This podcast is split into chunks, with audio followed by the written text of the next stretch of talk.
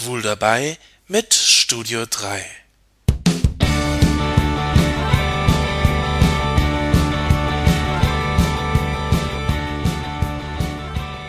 Thorsten Sesemann ist Handlungsreisender und täglich unterwegs zwischen Hamburg und Frankfurt.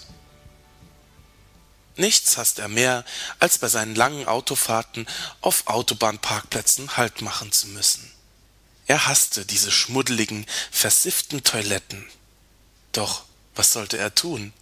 Nach ein bis zwei Stunden Autofahrt forderte die Natur ihr Recht ein. Und nicht anders war es an diesem Freitagnachmittag. In Höhe Hannover konnte Thorsten es nicht mehr länger halten. Er musste aufs Klo. Er schaffte es zu einer Autobahnraststätte und verschwand auf der Herrentoilette des Restaurants. Er suchte sich eine Kabine, schloss die Tür zu und setzte sich, äh, wohl oder übel, hin.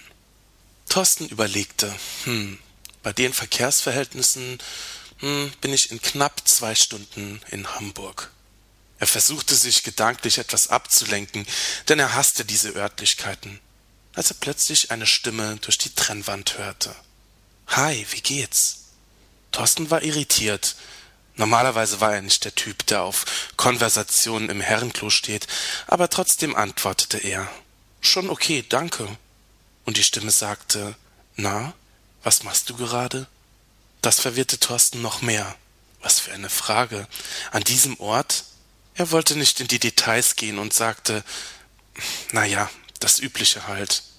Als die Stimme dann fragte, kann ich zu dir rüberkommen? War Thorsten völlig sprachlos. Zögernd fragte er, äh, warum denn rüberkommen? Und dann hörte er wieder die Stimme. Na, ich könnte es dir so richtig besorgen. Oh mein Gott, ein Schwuler. Scheiße. Thorsten wurde panisch. So was ähnliches hatte er schon mal erlebt.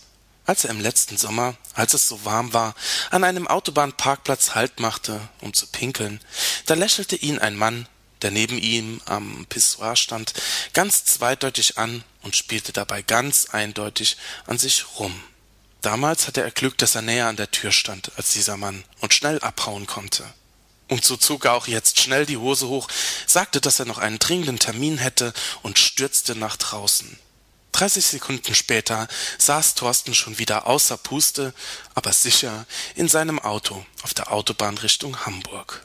Puh, Glück gehabt. Durch seine überstürzte Flucht hörte er leider nicht mehr, wie der Typ in der Kabine sagte Hör zu, Tina, ich ruf dich später noch mal an. Irgend so ein Idiot quatscht mir hier andauernd dazwischen.